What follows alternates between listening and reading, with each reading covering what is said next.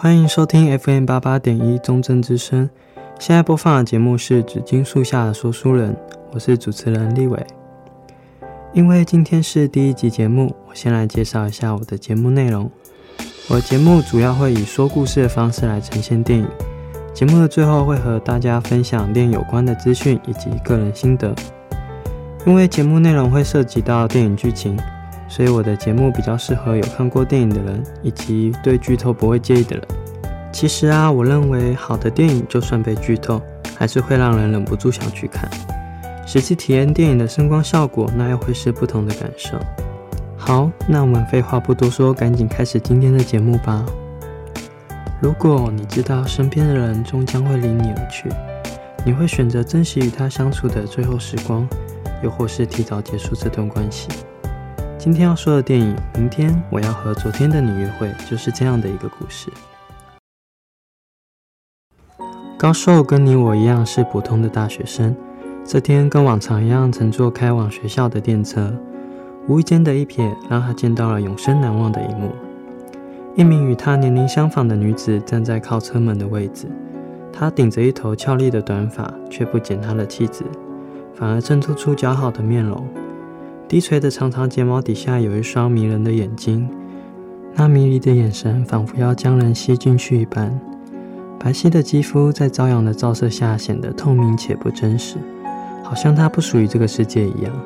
天使，高寿脑海中闪过这个词，的确，好像只有天使才能形容他那清新脱俗的气质。回过神后，高手发现自己有种窒息的感觉，此情此景甚至让他看到忘了呼吸。他暗自决定，如果这名女子和他在同一站下车，就向她搭话。高寿从来没有像现在这样坚定过，不仅仅只是她长得漂亮，高寿深深感觉自己的生命与她紧紧牵连着。如果现在错过了，一定会后悔一辈子。令人意想不到的是，这名女子竟然真的跟他在同一站下车。下车后，高寿赶忙上前叫住女子，女子纤细的肩膀微微震了一下。随后缓缓地回头，一见到女子清秀的容颜，霎时间高寿脑子一片空白，事前构思好的台词也全忘了。支支吾吾了半晌，高寿决定投直球了。他向她表明自己对她一见钟情，并要了电话号码。顿时，女子的脸上浮现出怯弱的神色，并道出一句：“我没有手机。”这样啊，高寿苦笑道，接着赶紧道歉，转身离去。真是太丢脸了！自己第一次鼓起勇气告白，竟然是如此惨状。突然，身后传来一道清脆的声音。女子说：“她并没有拒绝他，只是她真的没有手机。”听到这句话，高寿荡到谷底的心情又重新冲上云端。这短短几分钟，就好像在坐云霄飞车一样。两人短暂交谈了一会。女子名字叫做艾美，和自己一样二十岁，就读美容学校。离别前，高寿问了爱美：“还能再见面吗？”爱美莫名的流下眼泪。高寿不解的看着眼前潸然泪下的女子，爱美赶紧整理好自己的情绪，说：“他们还会再见面的，这就是他们两人第一次邂逅。”第二天，高寿满怀期待的在电车上左顾右盼，可惜却没有找到他心心念念的那个身影。下午，高寿一个人来到动物园里写生。高寿是美术大学的学生，偶尔会来这里训练画技。出乎意料的，身后传来一道悦耳的声音，声音的主人不是别人，正是早晨电车上便寻不着的爱美。爱美忍不住赞叹高寿的画作，并说：“这就是贴在教室里的那张画。”高寿不太理解爱美在说什么，也不理解爱美为何会出现在这里。不过，尽管一头雾水，他也不在意。原以为他们从此不会再见面了，没想到爱美戏剧性的出现在他眼前，这让他欣喜万分。两人离开动物园，一起来到湖边，微风轻拂过湖面，掀起阵阵涟漪，在阳光的照射下显得波光粼粼，仿佛铺上了一层闪闪发亮的铂金。两人为此而炫目。高寿提到自己五岁时差点在这片湖中溺死，那时被一位陌生的阿姨所救。爱美听完后也担忧忧地说到自己五岁时的濒死经验。那时她也被一位好心的大叔所救。两人都为这意外的巧合感到高兴。离别前，高寿再一次向爱美要了电话，这次爱美很爽快的就答应了。晚上，高寿在好友上山的鼓励下拨了爱美的电话，并促成下一场约会。隔天，高寿一下课就赶忙冲出教室，途中与班上的同学擦肩而过。同学说他昨天的写生被选中贴在教室墙上。高寿愣了一下，咦，这不就是和爱美昨天说的一样吗？虽然很介意，但现在还是约会要紧。在情场老手上山的建议下，高寿提前两个小时来到约会地点做准备，事先挖掘好吃的美食、有趣的商品，也避免雷人的店家。高寿吃着眼前美味的披萨，赞叹不已，真想也让爱美尝尝看。这时他意识到自己与以往不同了，吃到好吃的食物，看到有趣的东西，都会下意识的想要与爱美分享。原来这就是喜欢一个人的感觉。约会的时间也差不多快到了，高寿赶紧回到约好的地点。远方的爱美挥着小手朝自己走来。今天爱美的打扮比平时俏丽，真是太可爱了。此时高寿心中涌现一股暖流，可同时也感到自卑。自己能与这样可爱的女生约会是何等幸运啊！他们的初次约会就此展开了。看到爱美吃着自己推荐的披萨，露出满足的表情，高寿心中充满了成就感。随着约会继续下去，两人发现彼此有许多共同的喜好、喜欢的口味、欣赏电影的角度、喜欢的商品。每发现一样共同点，就让他们更靠近一些。夜晚，两人一同来到河边，四周微弱的灯光恰到好处地增添浪漫的氛围。两人肩并肩望着河水，静默着。耳边只有细微的潺潺水声，此时的静默并非尴尬使然，两人都明白接下来会有重要的事发生。高寿犹豫着要再次向爱美表白，但始终开不了口，只能不停偷瞄身旁的女子。率先打破沉默的是爱美，她说自己其实也一直注视着高寿，和他差不多的时候就开始了。高寿惊呆了，像自己这么不起眼的人，怎么可能会有吸引力？待心情平静下来，高寿发现爱美刚刚那番话为自己缺弱的心打了剂强心针。终于，他鼓起勇气，用真诚的语气对爱美说：“请做我的女朋友。”爱美脸上浮现一抹红晕，腼腆的答应了。隔天，爱美来帮高寿搬家，两人聊起了称呼这件事。都已经交往了，还叫对方姓氏，也未免太过生疏了。随后，两人试着叫了彼此的名字，然后相视而笑。然而，紧接着，爱美哭了，就跟他们第一次相遇时一样。爱美说是因为她太感动了。两人在整理东西时发现了一个铁盒，高寿说这是他救命恩人在他十岁时交给他的。在他溺水被救后的五年，那名陌生女子突然出现，并要他保管好这个铁盒。在送爱美回家的路上，两人第一次牵手，爱美的手小巧纤细且光滑。握着爱美的手，高寿不由得心跳加速，有种轻飘飘、暖洋洋的感受。然而，身旁的爱美却哭得像泪人儿似的。高寿明白爱美又是喜极而泣，不禁觉得她也太可爱了吧。到了分别时刻，高寿举起仍带着余韵的手向爱美道别，脸上满是幸福。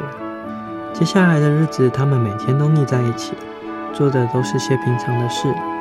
一起买菜，一起看电影，有时候甚至是什么也不做的待在一起，四周就会洋溢幸福的空气。直到有一天，爱美因为家中的门禁匆匆离去，意外在高寿家中留下笔记本。好奇心使然之下，高寿打开了笔记本，却被里头的内容所惊吓到。三月十六日，我的第一天是他的最后一天，我成为他的绘画模特。高寿望了一眼电子钟，现在日期是三月一日。紧接着还有，我的第二天是他的第二十九天，我要去见高寿的父母。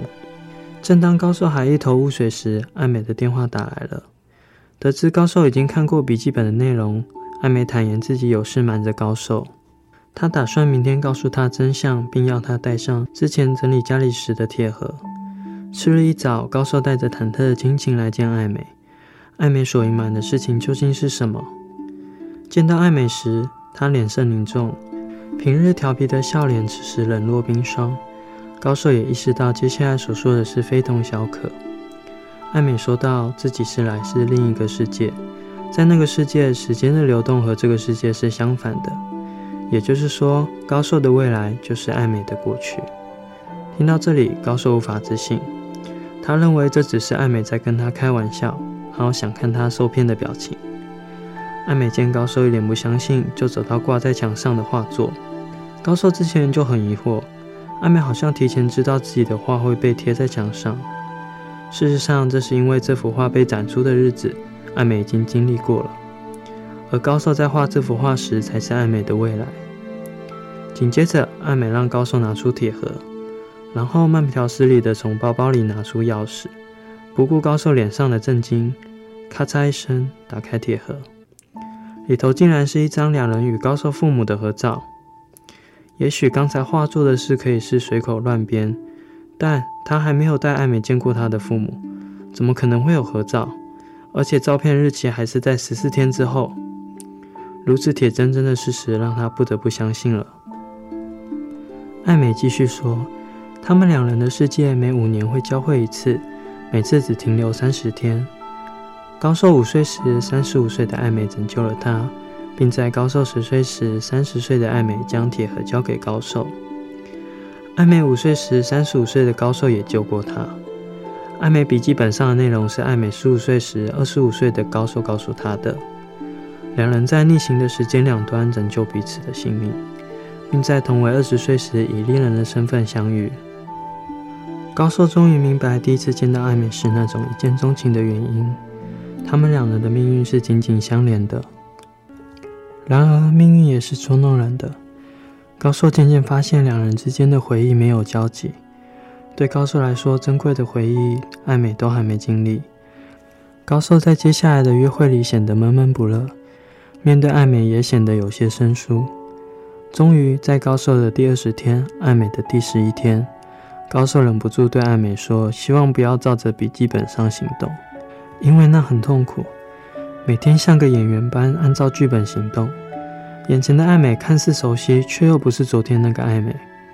这种感觉是如此不真实，痛苦的情绪令高寿喘不过气，只能留下一句对不起，并转身离去。爱美急忙抓住高寿，然而看着眼前焦急的女子，高寿却愤愤地说：“这也是事先安排好的吗？”爱美的脸瞬间苍白。哐！他们两人似乎都听到某种东西碎裂的声音。高寿甩开爱美的手离去，留在原地的爱美像泄了气的皮球。深夜里，高寿独自思考着，无法互诉过去，两人的未来也只会渐行渐远。为什么爱美可以忍受这一切？记忆里的爱美总是带着笑容。不，一个念头闪过，高寿就像被雷打到一般。不对，爱美总是在奇怪的时间点哭泣。第一次牵手时。第一次互叫昵称时，对高寿而言的第一次，对爱美来说都是不会重来的最后一次。每过一天，他对高寿都得表现得更加生疏，但那时的他一无所知，就让爱美独自一人承受这一切。就连稍早，他都只考虑自己的感受，对爱美说出伤人的话，自己真是彻头彻尾的笨蛋。恍然大悟后，高寿赶忙联络爱美。现在他只想珍惜跟爱美在一起的每分每秒。两人在静谧的房间里相拥依偎着，直到清晨一缕金黄色的光芒洒满整间屋子。接下来的日子，他们格外珍惜每一天。尽管如此，时间依旧没有为他们驻留。爱美第二天，同时也是高寿仅剩的最后两天。高寿带爱美见他的父母。四人在餐桌前和乐融融的景象，却让高寿心中隐隐作痛。为什么他们无法成为家人？在回去的路上，高寿忍不住潸然泪下。尽管已经做好心理准备，心中的悲痛与不舍还是如潮水般袭来。看着眼前痛哭失声的高寿，爱美也只能无力地轻拍他的肩。高寿的最后一天，也是爱美的第一天。平时开朗的爱美脸上浮现羞怯的神情。两人来到画室，高寿现在能为爱美做的最后一件事，就是为她画这幅画。而这个时间点也刚好，与爱美相处的三十天，在这最后的最后，透过这幅画保存下来。担任模特的爱美，请高寿告诉她这三十天他们的故事。往事一幕幕浮现脑海中，高寿巨细靡遗地诉说他们之间的回忆，空气中弥漫着幸福的氛围。尽管只是些微不足道的小事，对他们而言却弥足珍贵。二十三点五十七分，两人坐在火车月台上，离爱美消失只剩三分钟了。爱美不安地说道：“这就是巅峰了。”接下来，她将慢慢走向高寿的过去。两人渐渐不再失恋了，最终错过走远。高寿握着爱美的手说：“他们并没有错过，而是变成两端相连的圆，合而为一。”听了高寿的话，爱美脸上露出了安心的笑容，随后慢慢慢慢的消失了，留下高寿一人在空荡荡的车站独自流泪。不知听众们有没有被刚才的剧情所感动呢？如果没有，那是我的解说不好。如果实际去看电影，肯定会感动落泪的。嗯，一直听我讲话，可能有点想睡觉了。那我们先来听首歌振奋精神吧。待会歌曲结束后，再来分享电影的心得。接下来带来的是电影的主题曲，Back Number 的 Happy End。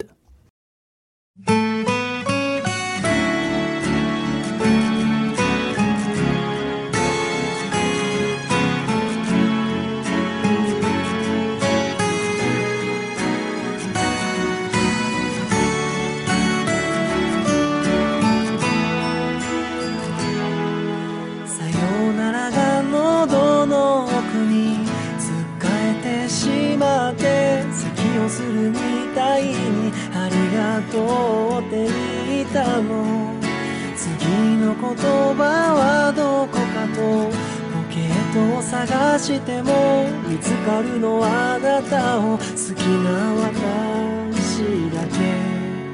平気よ大丈夫だよ。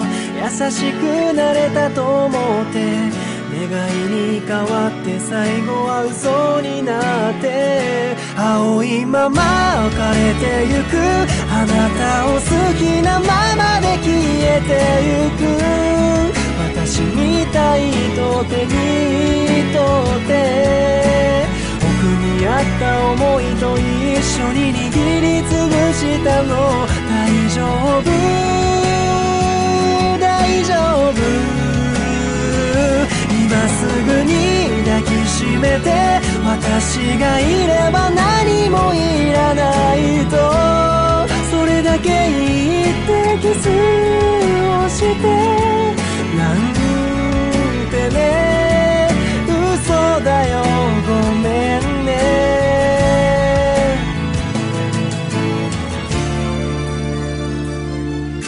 こんな时思い出すことじゃ。しないよって。あれ実は嬉しかったよ。あなたが勇気を出して初めて电话をくれた。あの夜の私と何が违うんだろうどれだけ离れていてもどんなに会えなくてもが変わらないからここにいるのに青いまま枯れてゆく。あなたを好きなままで消えてゆく。私をずっと覚えていて。なんてね。嘘だよ。元気でいてね。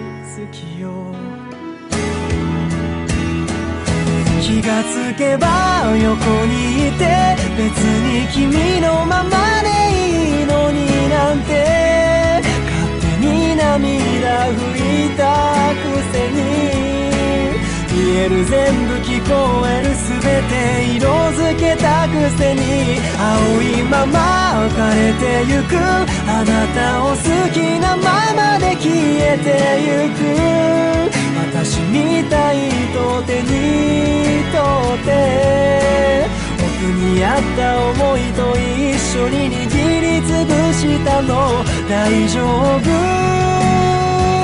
大丈夫今すぐに抱きしめて私がいれば何もいらないと。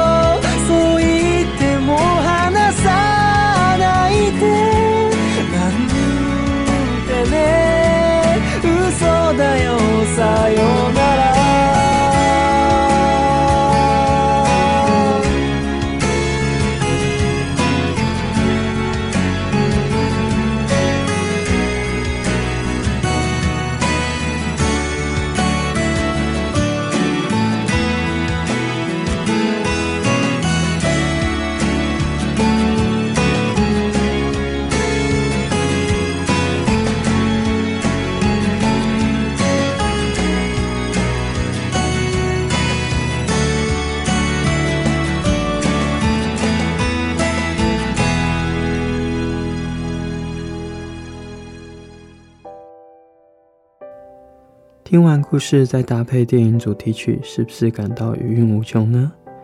副歌的歌词：随着绿意凋零，我要带着喜欢你的心情就这样离去。